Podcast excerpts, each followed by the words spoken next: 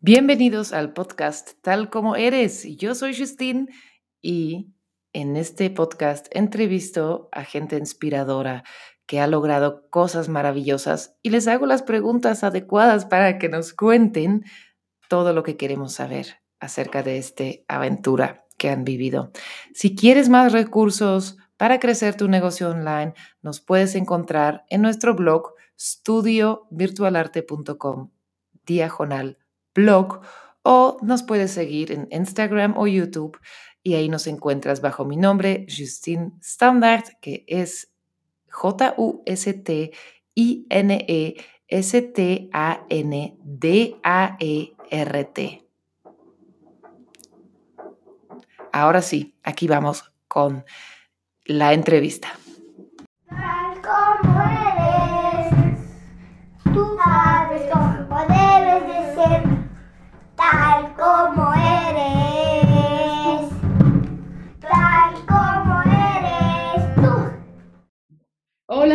todos y bienvenidos a mi primer podcast. Estamos aquí con la persona que me inspiró comenzar este podcast y ah, le dije cuando comenzaré, porque si lo pospuse un buen de tiempo, tú vas a ser ah, la primera persona que voy a entrevistar.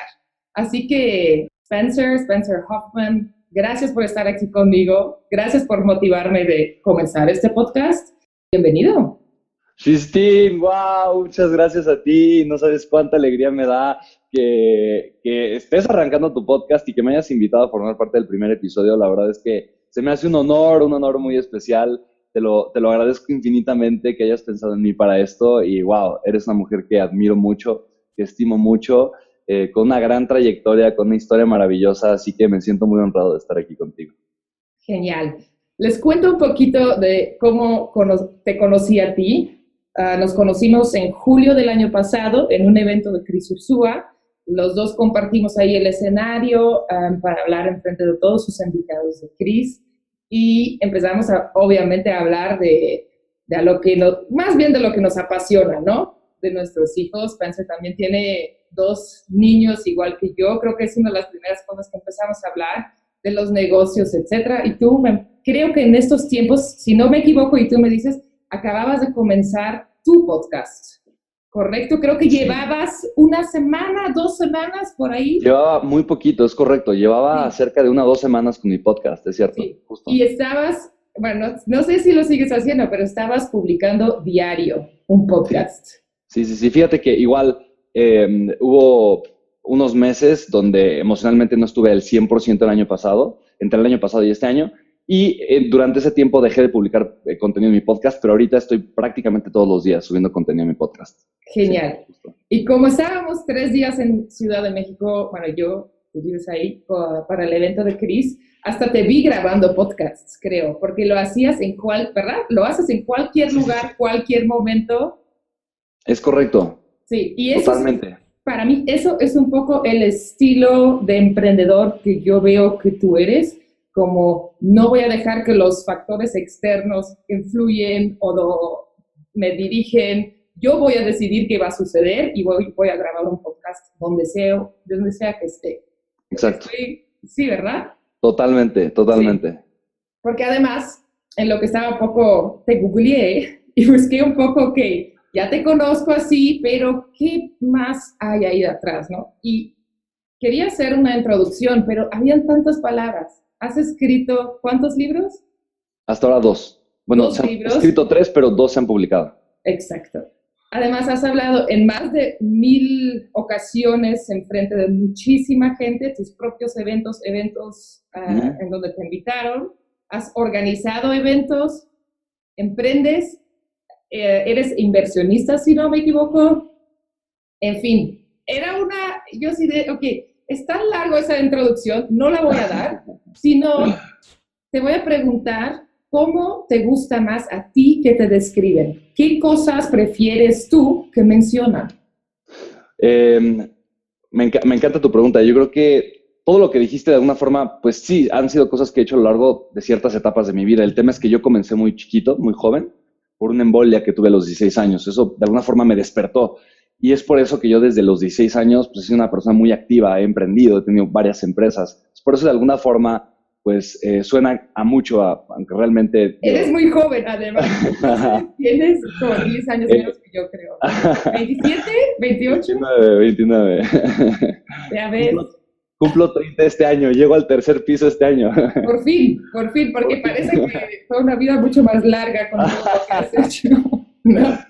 Sí, pero bueno, para responder a tu pregunta, yo creo que, eh, no sé, lo que más me gusta, honestamente, eh, me gusta cualquier forma en la que me presenten. Realmente, eh, mi propósito, yo creo que es encender el corazón de las personas, es, es transmitirles esta pasión y, y abrirla, abrir, abrirles en su mente un espacio de posibilidad, que la gente sepa y que la gente crea eh, que puede, que la posibilidad eh, de crear, de soñar, de vivir diferente está ahí para ellos. Yo creo que eh, parte de mi propósito es transmitir a las personas, transmitirles un mensaje de que todos venimos a, a dejar un legado, a crear un legado.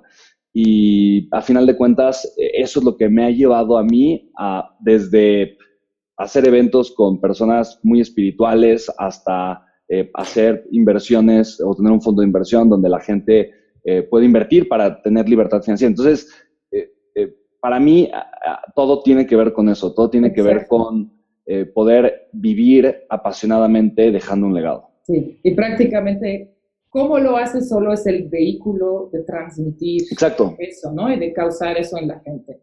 Exactamente, exactamente, justo. Ok, y entonces ¿a qué edad comenzaste a ganar tu propio dinero? Yo creo que a los 14 años tuve mi primer trabajo em, y normalmente no platico mucho esto, pero la primera vez que yo recibí dinero, que me pagaron dinero, fue, fue eh, yo era vecino de un Santa Clara, el dueño del Santa Clara es una heladería. Em, yo me acerqué un día porque iba a tener vacaciones y pues, yo quería trabajar, yo quería ganar dinero. Yo desde muy chiquito veía eh, a mi mamá trabajando mucho, ausente en casa, porque como tenía tres trabajos para podernos mantener, mi mamá nunca estaba. Entonces yo conectaba mucho con esa necesidad de querer apoyar a mi mamá y de querer generar dinero para que ella pudiera de alguna forma estar tranquila. Entonces yo, yo por eso quería ganar dinero. Mi mamá dice que desde que ella se acuerda, desde que yo comencé a hablar, eh, tenía cuatro años, cinco años, cuando yo le decía a mi mamá que yo iba a, ser rico, que yo iba a ganar mucho dinero. Eh, y, le decía justo eso, para que tú puedas estar conmigo y no tengas que trabajar. Entonces, mi mente siempre ha estado em, eh, esta, no sé si llamarle inquietud o esta búsqueda de aprender a crear una vida abundante.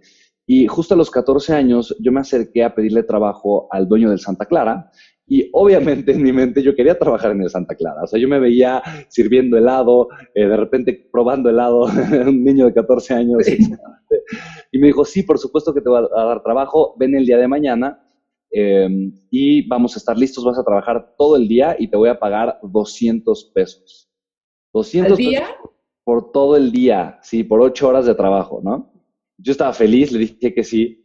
Y para mi sorpresa, me dice, ok, lo que tú vas a hacer es repartir volantes, eh, porque yo tengo otro negocio de comida para perros. Entonces, me, puso por CEU y vas a caminar todo insurgentes hasta que llegues a la colonia del Valle y vas a ir repartiendo volantes en todos los edificios y a todas las personas a las que veas, de comida de perro. Entonces, pues yo ya había aceptado que iba a trabajar con él, no era lo que yo esperaba, y empecé a hacer eso. Al día siguiente me, llevó un semáforo y me dijo, vas a, a, todas las personas, sobre todo las que tengan un coche bonito, te les vas a acercar, les vas a preguntar si tienen perro, les vas a hacer una pequeña encuesta y les vas a regalar una muestra, les vas a decir que podemos llevarles comida de perro a domicilio. Y empecé a hacer eso. Entonces empecé, todo el verano trabajé todos los días para ganarme 200 pesos al día y cuando terminó, cuando terminó eso, yo tomé la decisión de nunca más trabajar para nadie. Yo dije, esto es, esto es horrible. Fatal, horrible. En la vida, en la vida me voy a someter a la voluntad de nadie. No, esto no va conmigo. Y ya, nunca he vuelto a tener otro, otro trabajo, em, eh, otro empleo, por así decirlo. Y cuando yo estaba en segundo de secundaria, tenía igual 15, como sí, como no, igual 14 años. Eh, yo comencé a dar clases de regularización a jóvenes que de alguna forma no, no, iban tan bien en la primaria o en la secundaria, eh, yo les explicaba alemán o matemáticas o física, eh, y me pagaban. Entonces eh, comencé cobrando 50 pesos la hora por estudiante. Eh, ya 50 pesos en una hora versus 200 en un día se me hizo bastante bueno. Exacto. Y, y, eso lo seguía haciendo hasta, hasta, incluso estando en la universidad, lo hacía. Y ya al final yo cobraba 500 pesos la hora por estudiante y tenía grupos de tres o cuatro estudiantes. Entonces, cuando yo, cuando yo terminé la preparatoria o estando en la preparatoria, en la secundaria, yo ya ganaba 15, 18 mil pesos mensuales solo dar este tipo de clases. Entonces, siempre estuve como que muy acostumbrado a, a generar dinero y, y, a ser muy independiente financieramente desde muy chiquito. Claro. Em, y creo que tiene que ver también, porque si no me equivoco, em, ¿tu papá falleció? Sí, mi papá falleció cuando yo tenía tres años. Él se quitó la vida cuando yo tenía tres años, estaba chiquito. Em, yo me enteré de esto a los 17, o sea, no, fue incluso después, tuve la embolia a los 16 años. Yo me enteré a los 17 y entiendo, entiendo muy bien a mi mamá, la verdad es que probablemente yo hubiera hecho lo mismo. Para ella, obviamente, decirle a un niño que su papá se quitó la vida es algo bastante fuerte, ¿no? no, no es algo que le quieres explicar a un niño de 7 años, de 10 años. No es una idea que, o sea, y no quieres que tu hijo tenga que lidiar con esa idea. Entonces, de alguna forma, entiendo perfectamente, eh, yo crecí con la historia de que mi papá había fallecido de un infarto al corazón, tuvo dos infartos, falleció de eso. Eh, y de alguna, y, buscando los papeles a los 17 años, ya había tenido la embolia, tuve una embolia a los 16 años. Eh, y buscando unos papeles a los 17 años, yo encontré un expediente que decía estudios psicológicos Spencer tres años, ¿no? Se me hizo raro, como que, como por, como por qué.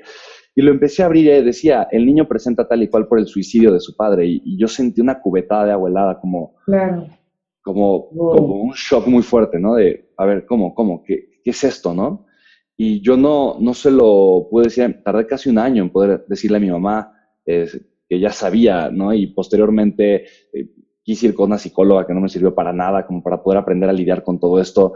Y eventualmente encontré, pues, que el camino para para aprender o para poder lidiar con esa realidad que para mí fue fuerte. Y, cualquier realidad que de alguna forma es difícil de comprender, pues siempre es la aceptación, no siempre es el amor incondicional. Entonces, simplemente fue amar a mi papá por lo que me dio, por lo que hizo, no quererlo entender, porque de alguna forma querer entender la vida de alguien es imposible. O sea, ni siquiera, o sea, querer entender hasta la vida de mi pareja o querer entender la vida de, de, mi mamá o de, de un hijo, o sea, querer entender a otra persona es imposible por el hecho de que yo no he vivido lo que ha vivido esa persona. De alguna forma, eh, somos caminos completamente distintos y poder simplemente aceptar, la aceptación me va a llevar al amor incondicional y el amor incondicional eh, es el no juicio, ¿no? Claro. Pues, simplemente amar a mi papá tal cual, eh, no tengo ni miedo ni pena de compartirlos. A final de cuentas, em, creo que, creo que mi, digo, mi papá fue una persona extraordinaria en su momento y mucha gente tiene muchas historias de él y ha sido bonito ir aprendiendo a conocerlo a través de las historias de las demás personas. Claro. ¿Y crees que tu motivación por comenzar a ganar dinero tan pequeño viene de ahí, por su ausencia ah, desde que no, tengas tres? No, no tanto porque yo creo que como crecí sin él, su ausencia realmente nunca me pesó. O sea, más bien, o sea, sí, sí había una falta de padre, pero esa falta de papá eh, o sea, no, no fue lo que me llevó a buscar querer generar pues dinero. O sea, realmente lo que me llevó a mí a querer ser libre financieramente o financieramente independiente y poder ayudar a mi mamá fue ver a mi mamá sufrir eh, o ver a mi mamá trabajar muy duro eh, con tres trabajos o más bien no verla en casa porque sabía que porque ella no podía estar porque tenía que trabajar para podernos sacar adelante. Y los fines de semana, de repente, cuando ella estaba, ella quería dormir y no la, no la podemos molestar porque tenía, tenía un problema de espalda espantoso de todas tantas horas que estaba ella de pie eh, y, cargando cosas y demás. Entonces, eh, justamente eh, para nosotros, fue, perdón, para mí esa realidad fue, fue fuerte, ¿no? El hecho de poder em, ver a mi mamá, ahora sí que batallando tanto, sufriendo tanto, yo creo que fue la, la motivación principal, no tanto la ausencia de mi papá. Claro. Oye, y entonces, ¿en qué momento en todo este lapso de lo que nos cuentas te convertiste en autor? ¿Cuándo empiezas a escribir tu primer libro? Eh, es una historia muy interesante. Yo, de alguna forma, eh, digo, desde el embolecto de los 16 años, yo escuché a los doctores decir que iba a perder la vida estando en el hospital. Eh, me operaron del cerebro, literalmente, y cuando yo desperté, yo estaba prácticamente ciego, fui recuperando la vista pero para mí despertar y darme cuenta que estaba vivo, que tenía una segunda oportunidad, eh, a pesar de haber escuchado que yo iba a morir y estar pensando ahí en el hospital mientras esperaba qué iba a pasar, eh, mis propios pensamientos, estar diciendo, diciéndome a mí cómo, cómo, cómo, desperdicié tanto la vida, cómo me atreví, más bien cómo no me atreví, cómo estuve viviendo eh, con, con, ideas basadas en miedo, cómo no, no, tomé la decisión de enamorarme de la vida, de hacer lo que me apasionaba, cuántas cosas no, no, voy a, no conocí por, por miedo. ¿sabes? No dije lo que quise decir, no hice lo que quise hacer, detuve mi vida solamente porque tenía miedo. Entonces, para mí despertar fue, fue un cambio radical. Entonces, yo comencé desde los 10 años eh, a, leer muchos libros, a tomar muchos cursos eh, de espiritualidad, eh, de educación financiera, de desarrollo emocional, de liderazgo, mucho, mucho desarrollo humano.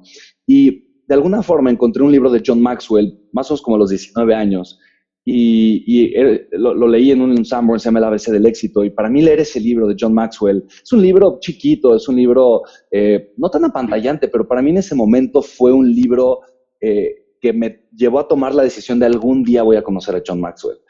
Y a los 21 años, junto con un amigo, decidimos traer a John Maxwell a México y dijimos, vamos a hacerlo. Yo me puse, yo tenía la tarea de contactarlo y por seis meses estuve contactando eh, al manager de John Maxwell pidiéndole que viniera a México y por seis meses me dijo que no.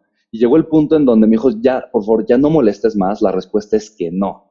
Y entonces, después de eso, yo dije, ok, te prometo que voy a dejar de molestar, pero dame una oportunidad, por favor, solo una oportunidad de poder escribir una carta, aunque sea chiquita, a John Maxwell, para que venga a México. Y me dijo, está bien, pero mira, si después de leer esta carta, pero es chiquita, un párrafo, si después de esto John dice que no, dejas de molestar, le dije, sí, me dijo, ok, escribe lo que quieras. Entonces, básicamente le puse, John, estoy seguro que han habido otras, o sea, en tu vida, tú el día de hoy eres el autor número uno, el experto número uno en el mundo del liderazgo. Y estoy seguro que la razón por la que has crecido tanto es porque a lo largo de tu carrera han habido personas que han confiado en ti. Y si eso es cierto, yo te pido que me des esa confianza, esa que alguien alguna vez te ha dado. Eh, seguro no me conoces, pero tengo mucha hambre y tengo muchos sueños. Y uno de ellos es el despertar del liderazgo y de la conciencia en México. Y yo sé que tú puedes ser ese cambio. Entonces, ya fue algo muy chiquito que yo le escribí a John Maxwell. Y para mi sorpresa, yo estaba en Chiapas, justamente de vacaciones. Y para mi sorpresa, eh, habían pasado dos o tres meses pensé que no me iba a responder nada. Era, me llama el manager diciéndome que John Maxwell iba a ir a México. Me mandó un contrato con una cifra una cantidad de dinero que yo jamás había visto en la vida. Eh, y para mí firmarlo fue una decisión muy importante. Fue como de, o voy a ganar mucho dinero haciendo esto o voy a aprender mucho, pero sé que esto va a ser un parteaguas en mi vida. Esos momentos decisivos en donde yo decidí, de alguna forma, fue un cambio radical en mi vida. Firmé el contrato, eh, después hice el evento y fue un gran aprendizaje porque no gané nada, quedé endeudadísimo. Pero el haber conocido a John Maxwell, y cuento, esta historia justo porque el haber conocido a John Maxwell, yo estaba, estábamos, lo había recogido del aeropuerto y estábamos camino al hotel a la mitad del tráfico de la Ciudad de México, bendito tráfico en ese momento porque me dio muchas horas, dos horas para platicar con John Maxwell. Eh, había, manifestaciones, y porque era un día era la toma de protesta de Peña Nieto. Entonces, eh, toda la gente que apoyaba a Andrés Manuel. Sí. Exacto, sí, se había manifestado. Entonces, la ciudad era un caos, bendito caos, porque me dio la oportunidad de platicar mucho con John. Y en ese momento yo le dije a John, yo quiero ser autor.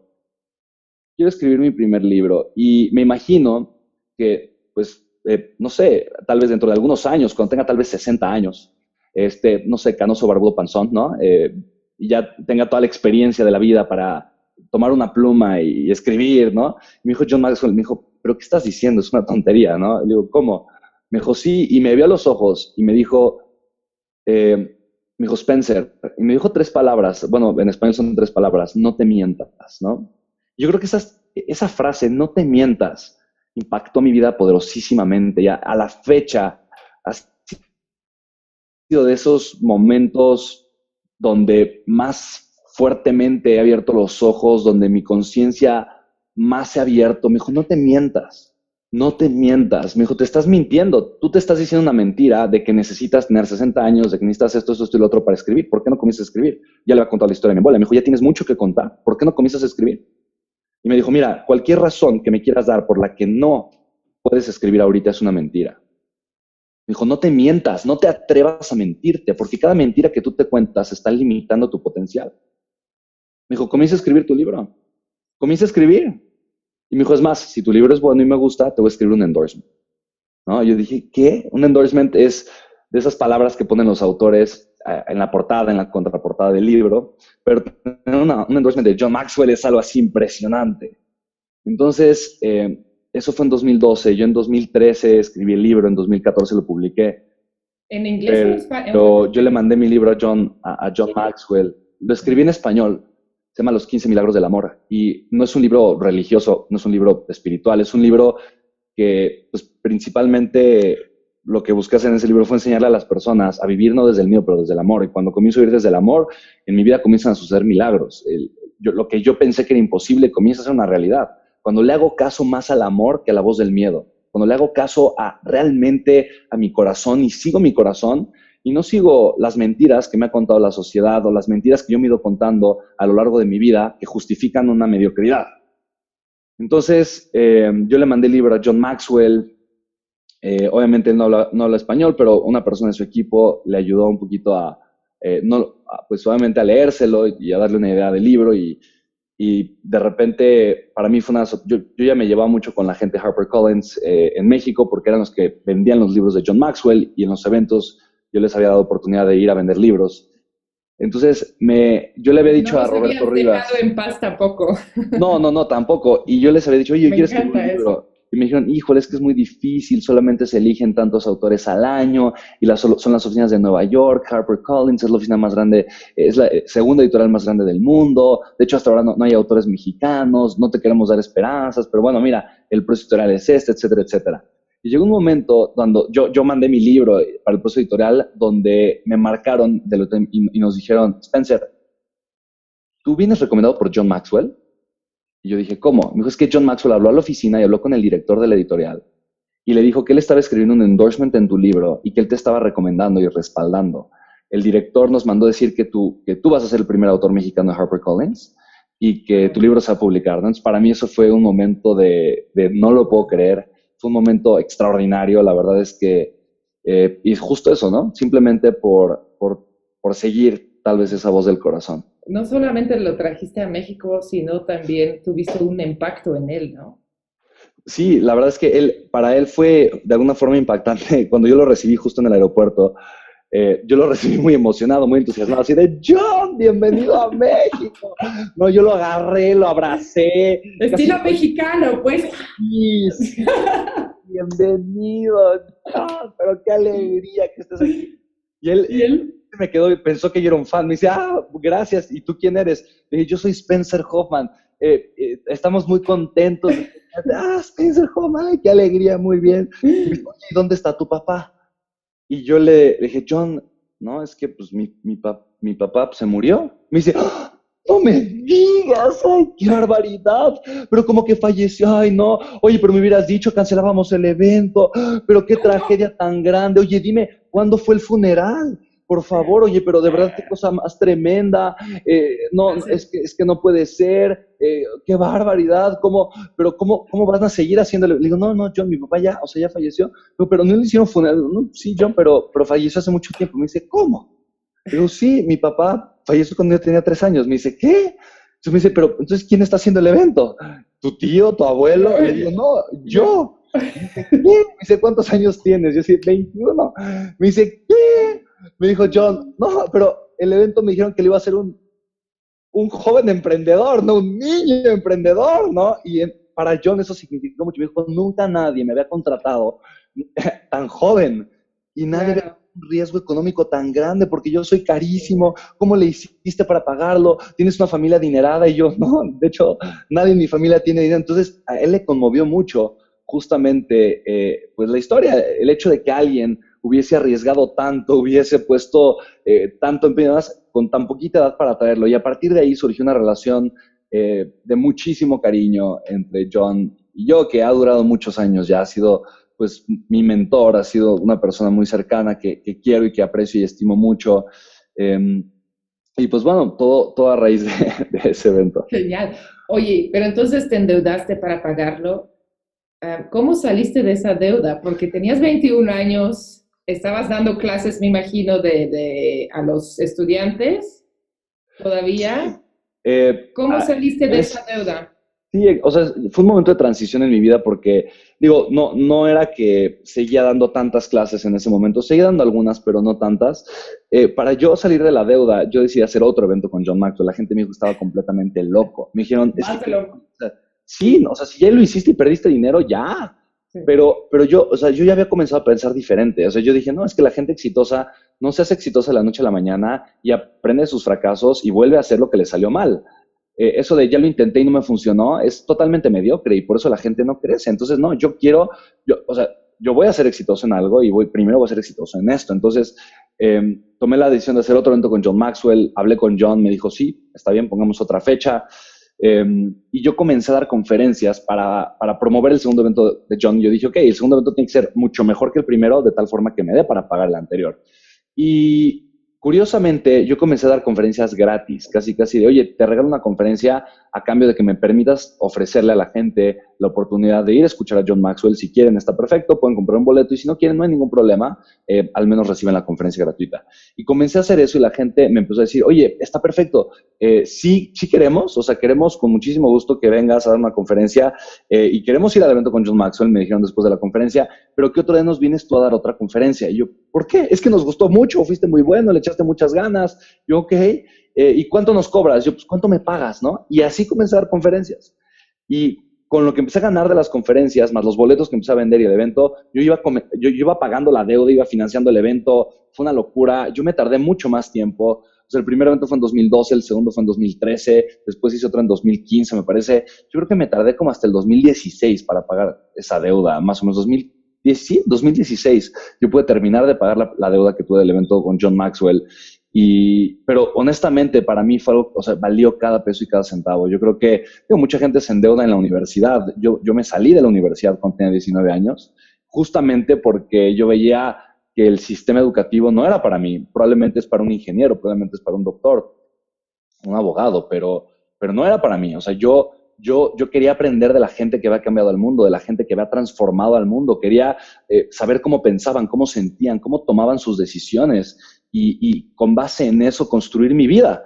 Eh, no de un maestro que tenía mucha teoría y probablemente no había hecho grandes cosas en su vida. Probablemente sí, pero, pero no era mi aspiración tener un título y un papel con el que después me iban a contratar, que además jamás me interesaba ser empleado de nada ni de nada. Entonces, eh, pues bueno, a final de cuentas fue por eso que, que, yo comencé a hacer todo esto y, cuando yo comencé a dar conferencias, Em, pues ya, o sea, una, una me llevó a otra, nunca me he promovido, o sea, nunca, nunca he hecho publicidad ni promoción para que me contraten como conferencista. Eh, realmente todo ha sido de que alguien me ve una conferencia y me quiere para su evento, ¿no? Y así, de una a otra, otra, otra, he dado ya cerca, casi más de mil conferencias. Cuando yo te, te vi en el escenario por primera vez, te bajaste y te dije, cuando sea grande quiero ser como tú. O sea, es impresionante en el escenario cualquier persona que tenga la oportunidad de ver Spencer ah, hablar es impresionante. Creo que te destacas de todos los speakers que yo he visto por mucho. me encanta. Pero lo que yo quisiera saber acá, todas esas ideas, me imagino que tu familia, tal vez tus amigos, la gente que te rodea, te ha de haber pensado esas ideas locas de Spencer. bueno, por lo menos eso me pasa a mí, ¿no? Que yo siempre venía con mis ideas, iba detrás de mis ideas y todo el mundo decía, oh, estás loca, ¿qué hacer? No lo hagas, etcétera, etcétera. ¿Te ha pasado de tu familia, tu mamá, creo que tienes claro. también? ¿Qué te dicen, qué te decían, en qué momento cambió eso de no lo hagas a, ah, ¿cómo le hiciste? Ah, Exactamente. Y justamente fue un proceso así, tal cual.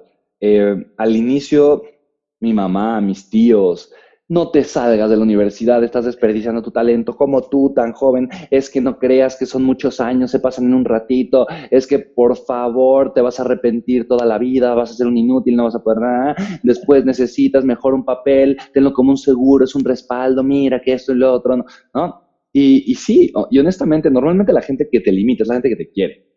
Y te, y te limitan porque te quieren, ¿no? Y, hay que entender eso. O sea, realmente la intención es, es una intención de amor, de cariño, de que te vaya bien, ¿no? De que seas una persona exitosa. Sin embargo, en la mente eh, de, de, pues de mi familia en ese momento, el camino que había o el camino que, que existía era un camino que, que, yo no quería seguir. Era el camino, o sea, ellos en su mente, el camino al éxito era eh, estudia, ten un título para que tengas un trabajo seguro, trabaja toda tu vida para que te retires a los 60 años. ¿Me explico? Eh, etcétera, etcétera. Pero ese, ese, yo desde muy chiquito me di cuenta que ese no era el estilo de vida que yo quería. Esa no era, eso no era lo que yo quería, ¿no? O sea, yo me imaginaba y yo veía mi vida, eh, o sea, desde chiquito, una vida de millonario, viajando por el mundo, eh, ¿sabes? O sea, una vida completamente diferente. Yo dije, ese camino no me va a llevar ahí.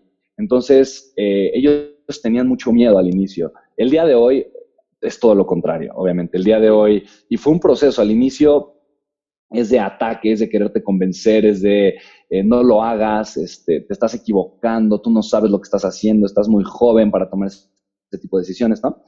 Eh, después, cuando hice mi primer millón de pesos eh, a mi mamá al tener 19 años, mi mamá como que le sorprendió mucho, ¿no? Y, y, bajó su nivel de intensidad, pero todavía me decía, es que eso fue, fue solo una vez. Fue suerte. Eh, no, fue, quién sabe, sí, tal vez fue suerte, no puedes confiar en toda tu vida. A los 24 años hice mi primer millón de dólares y ya cuando, con eso ya definitivamente me dejó. O sea, ya a, en ese momento definitivamente mi mamá fue como, fue como de, ok, ya es lo que quieras. O sea, en la vida te vuelvo, me, me pidió, me dijo, ¿sabes qué? Perdón por todas las insistencias. En la vida, no, o sea, al contrario, qué bueno que tomaste esa decisión. Eh, y con mi familia fue exactamente igual. Al inicio como que era un escepticismo raro. Eh, tíos, primos, me criticaban, me, me, me, criticaban mucho, amigos del colegio, maestros, eh, toda la gente. Al final de cuentas, o sea, ellos tienen un contexto diferente y no entienden por qué estás tomando ciertas decisiones y eventualmente cuando ven que vas teniendo ciertos, ciertos resultados, pues obviamente eh, ya la crítica se convierte pues ya en, en respeto tal vez, ¿no? En, y, y, ahora pues es, es, es, algo completamente distinto. Exacto. Pero creo que es perfectamente normal. Y creo que eh, muchas veces la persona que, que no ha vivido ese, ese, proceso tal vez de seguir su corazón, de atreverse a hacer lo que le apasiona eh, y, y, el miedo le ha ganado, eh, pues para, para, él o para ella en su mente es muy lógico que no tomes esa decisión, que no, que no tomes una decisión que suena muy riesgosa y van a hacer todo para convencerte de que no lo hagas porque te quieren, a final de cuentas, ¿no? Exacto. Oye, ¿y cuál es tu inseguridad más grande? Mi inseguridad más grande, yo creo que pues yo, yo, creo que está relacionado con mis hijos. Uh -huh. Probablemente que crezcan sin un papá, que fue lo que yo tuve, ¿no? De claro. Que se repite de alguna forma eso. Sí, exactamente.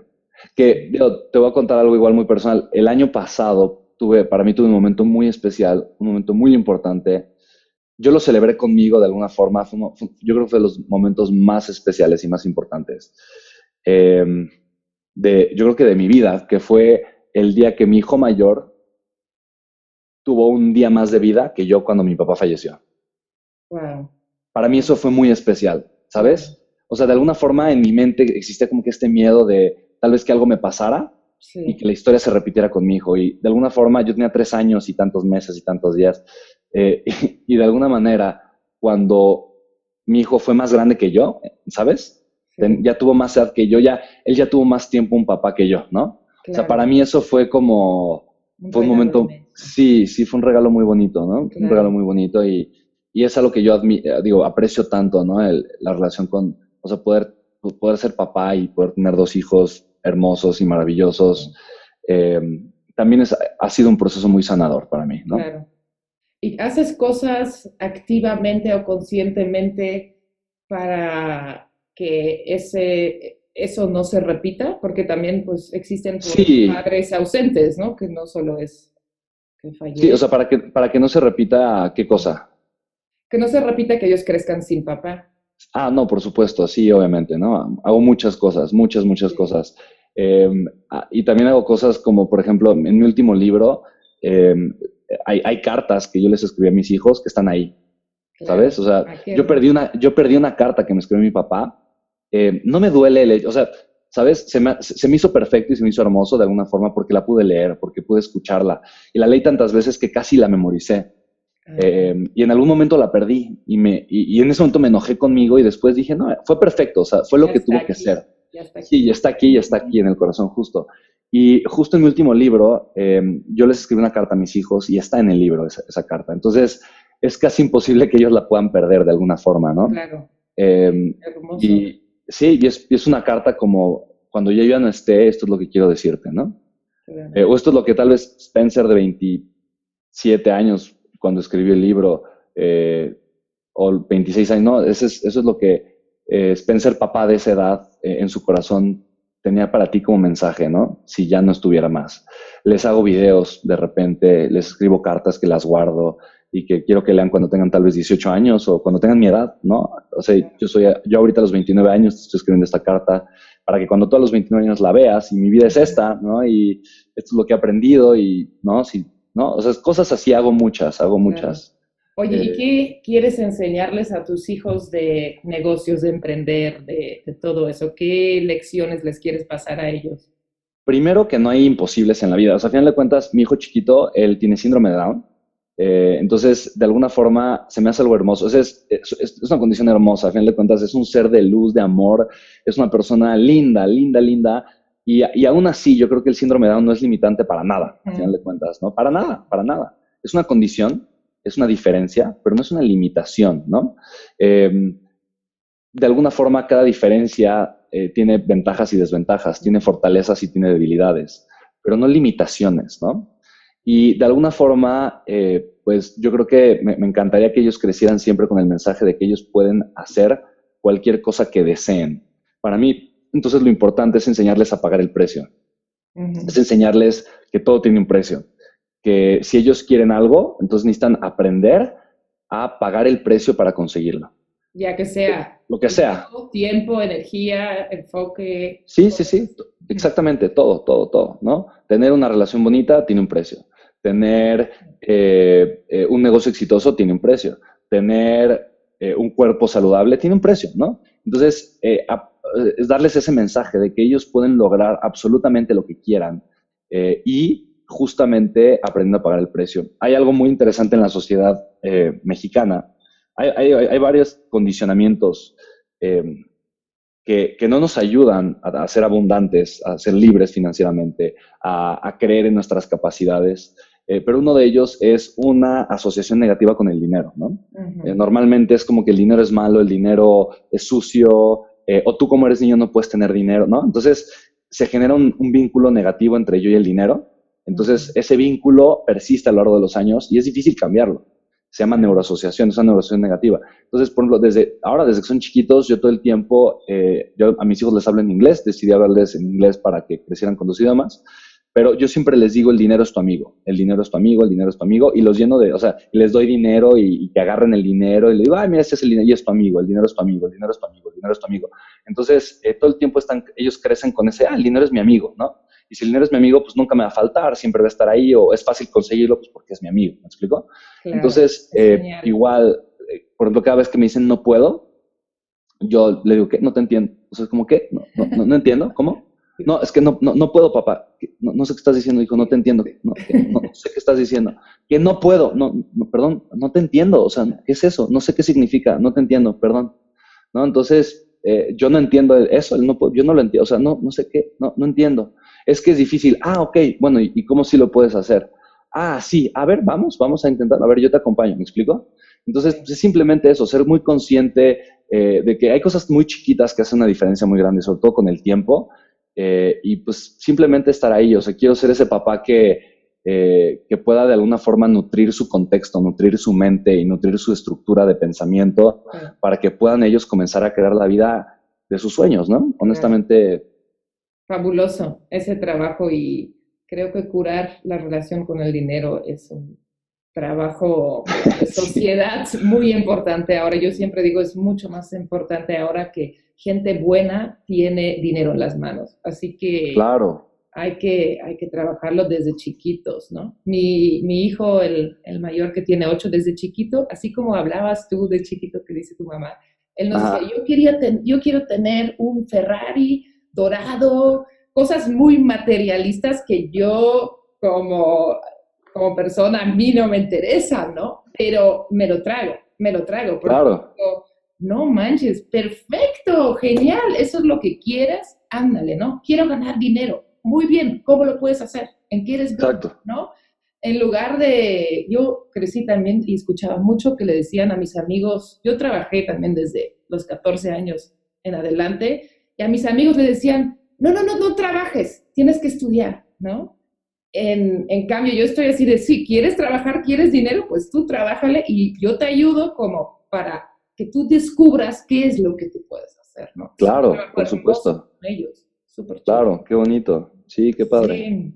Este, entonces, bueno, me contaste que hace unos meses te separaste de tu pareja, mamá de tus hijos. Ajá. Y una pregunta que a mí me hacen mucho, y creo que muy pocas veces lo hacen a los hombres, por eso te lo quiero hacer, Ok. es de qué manera un- tus emociones, tu situación personal impacta a, a tus negocios, tu trabajo. eh, en o sea, ¿tienen algún, cambia algo o no? ¿Logras separar esos dos mundos? ¿Y de qué manera entonces afecta? Yo creo que como seres humanos no es como que cada área de nuestra vida sea un cajón que es completamente aparte, independiente y que no tenga nada que ver, ¿no? Una cosa con la otra. Definitivamente la calidad, tu o sea, yo creo que la calidad emocional es la calidad de vida. O sea, si tengo una buena calidad de vida es porque tengo una buena calidad emocional. Y definitivamente para mí fue muy fuerte, fue muy duro. De repente, de un día para el otro, no saber dónde estaban mis hijos, no poderlos ver, no poderlos encontrar. Fue durísimo el, el hecho de sentir de, oye, pero, pero habíamos, o sea, iban a pasar Navidad conmigo y, y, ¿dónde está? O sea, a veces como que fue muy fuerte y yo estuve muy consciente de eso y honestamente yo eh, con tres empresas y, y- y varios equipos y demás, yo le apagué el switch a muchos proyectos, por eso dejé de, de hacer mis podcasts. Yo dije, no estoy bien ahorita para, o sea, no, el, el desgaste emocional que me ocupó esa situación fue tan grande que yo tuve que apagarle el switch a muchísimas áreas, a muchísimos proyectos y solamente quedarme con probablemente el más importante. Fue lo que decidí hacer. Eh, fue un proceso muy fuerte, fue un proceso que me costó trabajo eh, y digo, bendito desarrollo humano, honestamente eh, lo, lo- lo supe manejar, nunca convertí el dolor en sufrimiento, pero, pero sí acepté el dolor, honestamente no creo que, y, y no creo que, o sea, creo que la vida es, es una montaña rusa a veces, y creo que el, el- el negar el dolor, el negar el sufrimiento, el negar los momentos difíciles, creo que es muy nocivo, creo que, creo que no es bueno, yo creo que eh, yo he aprendido a hacer al dolor a mi amigo, al dolor en mi vida lo acepto. Eh, acepto el, la- lo, peor que puede pasar, lo acepto. Acepto el dolor, acepto el dolor de pagar el precio, pero también acepto el dolor de cuando las cosas son, son difíciles. Yo creo que querer, querer negar el dolor hace que el dolor se convierta en sufrimiento. Y el sufrimiento es algo con lo que no quiero lidiar, honestamente. Elijo no lidiar con el sufrimiento y por eso simplemente acepto el dolor que está en mi vida, vivo el proceso como lo tenga que vivir, eh, no le huyo a que duela, a que sea difícil. Si alguien se ríe de mí, si alguien piensa mal de mí, honestamente eso lo tengo mucho, eh, lo tengo súper, súper, pues trabajado y superado, honestamente. En algún momento de mi vida fue muy importante lo que la gente pensaba de mí, el día de hoy no. Eh, así que, pues, pues eso, simplemente, me, sí me afectó, sí, sí fue difícil y definitivamente creo que cuando una persona está pasando por un momento difícil en su vida, necesita de forma inteligente elegir a dónde va a enfocar la energía que sí tiene para producir, en qué, en qué la va a poner. Porque sí, un momento difícil afecta, pues afecta a todo, ¿no? Oye, entonces poco a poco fuiste otra vez como lo que pusiste en pausa, ¿lo prendiste otra vez o sigues todavía con Sí. varias cosas apagados o cómo? No, el día de hoy probablemente tengo una o dos, tal vez chiquitas, cosas chiquitas eh, apagadas, pero ha- han sido ya, de- o sea, no, no, no por el tema emocional, ¿sabes? Eh, retomé, yo dejé de hacer ejercicio durante todo ese tiempo, eh, no me alimenté probablemente de la mejor manera. Eh, el, día, o sea, el día de hoy eh, he retomado mi rutina de hacer ejercicio, he retomado una alimentación mucho más saludable, eh, he retomado otros proyectos que en algún momento tenía apagados, estoy produciendo contenido para mi podcast, mi empresa está creciendo mejor que nunca. Entonces, de alguna forma, no es, o sea, sí, o sea, de alguna forma sí es, o sea, viví el proceso, trabajé lo que tenía que trabajar, resolví lo que tenía que resolver y listo, ¿no? O sea, el día de hoy, sin ningún problema, ¿no? Genial, me encanta. Oye, entonces ya un poco una pregunta para cerrar. O sea, tienes dos- tres empresas, dijiste, este, y me imagino que has tenido mucho más proyectos que eso. Entonces, quiero que te imaginas que algún día te quedas sin nada. Termina, o sea, digamos que pierdes tus negocios, te quedas sin absolutamente nada, ah, ningún nego- negocio, nada de lo que has ganado nada de tus, de tus deudas, pero también, también nada de tus ganancias. Y lo único que tienes es lo que aprendiste en todos estos años, desde muy chiquito hasta ahora. Y tienes que volver a empezar un negocio. Tienes muy poco dinero para hacerlo, digamos, dos mil, dos mil pesos. ¿Cómo empiezas tú tu negocio? También perdiste como todas tus conexiones, ¿sí? Todas tus conexiones, todo tu red impresionante que tienes, sos- o sea, social ah, de, de- de gente que lo ha logrado. Tienes que comenzar de cero. ¿Cómo le haces el día de hoy con todo lo que ya sabes? me, me encanta tu pregunta. Yo creo que primero me iré a comer un helado. Otra vez, ¿no? Con el vecino y pedirle trabajo para saber que eso no, quieres. No, ese la- no, no, no. Yo creo que con esos dos mil pesos que haría, sí, me iría primero a comer un helado para relajarme, tranquilizarme, ¿no? Eh, con los 1900 pesos que me quedan. Sí.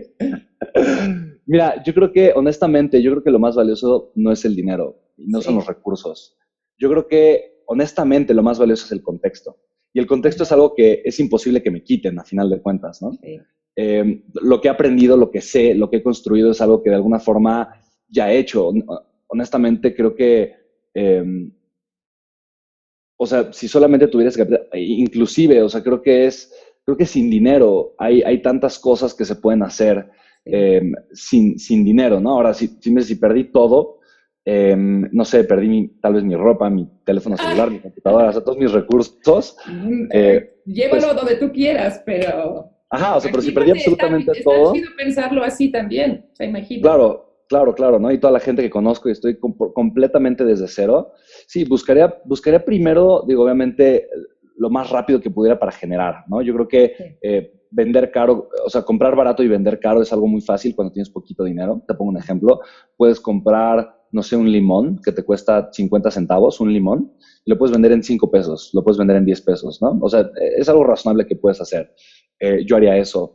Eh, o sea, buscaría la forma de generar un poquito más de capital, porque dos mil pesos se me hace muy poquito. Entonces, eh, buscaría la forma de generar más capital. Tal vez eh, ir a un lugar muy concurrido con gente de un buen nivel socioeconómico eh, y buscaría agregarles un valor, traducirles, eh, hablo seis idiomas, entonces traducirles algo, apoyarles eh, con algo, eh, darles un masaje, venderles lo que sea, ¿no? Para tener un poquito más de, más de capital.